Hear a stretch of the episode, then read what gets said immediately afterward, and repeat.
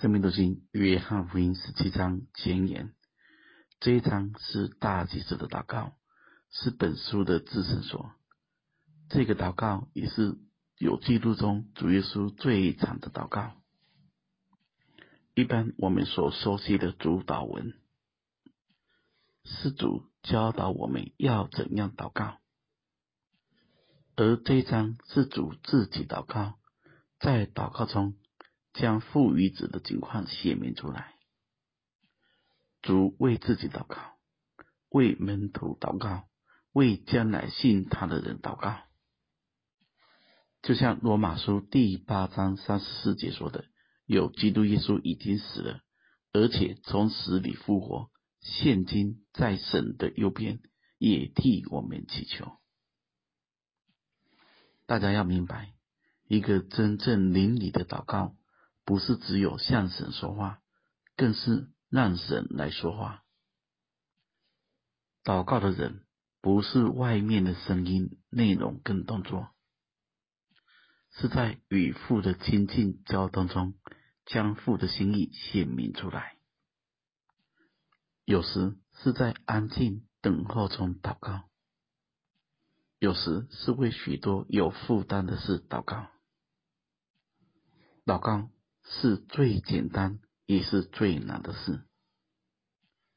最简单是，当我们说我们不会祷告时，我们跟神说：“主啊，我不会祷告。”这就是祷告。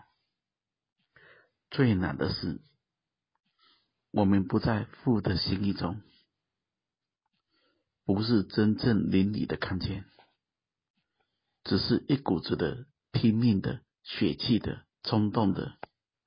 想要的一直绑架神，并用许多重复的话跟圣经的经文，要神一定这样做，一定那样做。大家想看看，这样祷告不是很粗鲁吗？究竟主耶稣是主，还是我们是主？所以，当我们读这第十七章时，我们重新思考。我们究竟是祷告的人吗？我们是如何祷告的？第二点，在这一章中，我们会读到一个词“赐给”，出现有十六次。权柄是神给的，永生是神给的，荣耀是神给的，能够信也是神给的，一切都是神给的。这要叫人知道。人没有什么好自夸的，那么神为什么要赐给我们呢？原因很简单，就是要我们也赐给别人。就像第八节这里说到的，因为你所赐给我的道，我已经赐给他们。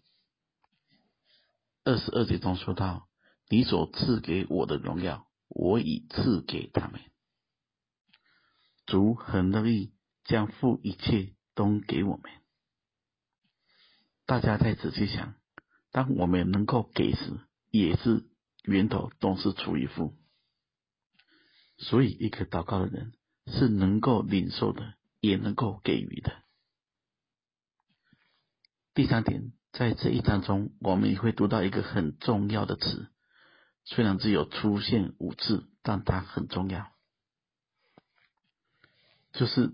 十一节、二十一节、二十二节、二十三节，这里出现的合而为一，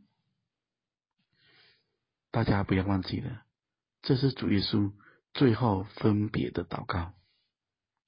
这最后的提醒，最后的话是最重要的。大家看教会的历史，就会知道这是何等的艰难。我们从近一点看，大家想看看，我们自己在自己的教会里有同心合意吗？